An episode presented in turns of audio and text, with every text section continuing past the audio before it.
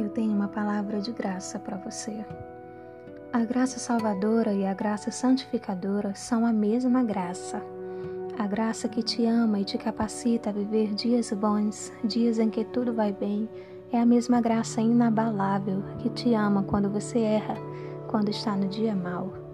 A graça que me salvou da ira de Deus é a mesma que sabe que eu preciso ser transformada em glória cada vez maior para que eu seja mais parecido com Cristo. A graça que me amou na lua de mel da conversão é a mesma que me ama no processo árduo de santificação. Como se isso não bastasse, como se isso não fosse um lugar de paz, essa graça me capacita a amar as pessoas assim também. Sabe qual é o amor que mantém uma amizade? Que mantém a proximidade entre irmãos? Que perdoa os pais? Que perdoa os filhos? Sabe qual é o amor que sustenta um casal? O amor de Deus, o amor ágape. Todos nós precisamos de um amor que nos ame quando nós mesmos não nos amamos tanto assim, quando estivermos fracos e no dia mau. Precisamos de um amor que segure nossa mão e nos olhe nos olhos, dizendo que não vai desistir de nós por causa do nosso momento de fraqueza, Precisamos de um amor puro que nos ame a ponto de nos corrigir, de nos exortar a sermos mais parecidos com Jesus. Um amor que nos corrige porque nos ama e não porque nos despreza e quer nos ajustar aos seus próprios moldes. Precisamos de um amor que não fuja nos tempos difíceis, mas fique e resolva.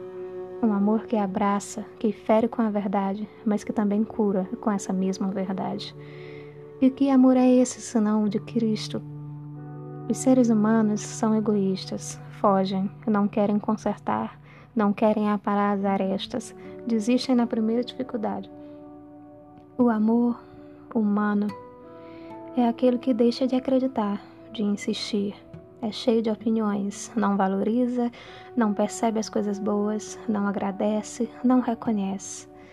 Mas o amor de Deus ah, o amor de Deus.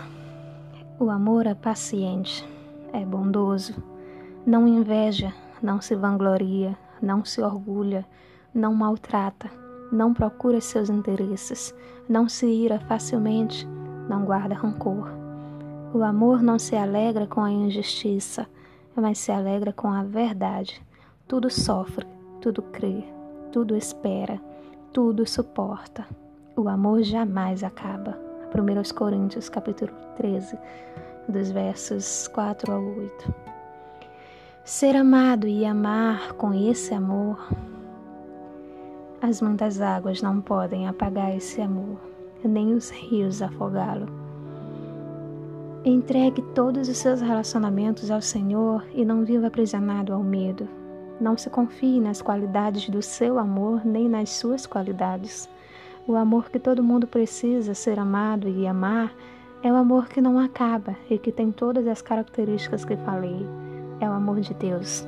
Esse amor vai salvar sua família, seu casamento, suas amizades, seu ministério. O orgulho humano não tolera nem o próprio erro que dirá o erro da outra pessoa. Mas o amor de Deus perdoa tanto você quanto o seu próximo e ainda capacita um a perdoar o outro também. Há perdão onde há amor há recomeço onde há amor. E quando uma das partes ou ambas as partes errar, a construção não vai ser interrompida. Vai ser só uma pausa para um abraço apertado, olho no olho e um sorriso de quem vai continuar. Tempestades e surpresas vão chegar. Mas sabe qual é a diferença entre a casa construída sobre a rocha e a construída na areia? Portanto, quem ouve estas minhas palavras e as pratica é como um homem prudente que construiu a sua casa sobre a rocha. Caiu a chuva, transbordaram os rios, sopraram os ventos e deram contra aquela casa, e ela não caiu, porque tinha seus alicerces na rocha. Mas quem ouve estas minhas palavras e não as pratica é como um insensato que construiu a sua casa sobre a areia. Caiu a chuva, transbordaram os rios, sopraram os ventos e deram contra aquela casa, e ela caiu. E foi grande a sua queda. Mateus 7, 24 a 27. Ter paz é nunca ter dificuldades, nunca ter conflitos, nunca ter fraquezas. Ter paz é simplesmente ser humano e ser aceito com toda essa humanidade. Ter paz é permanecer firme e ajustar a visão. Se ouvirmos os conselhos do Senhor, se ouvirmos os mandamentos do Senhor, entraremos no reino dos céus e em uma casa na terra cheia de paz, mesmo em meio à guerra.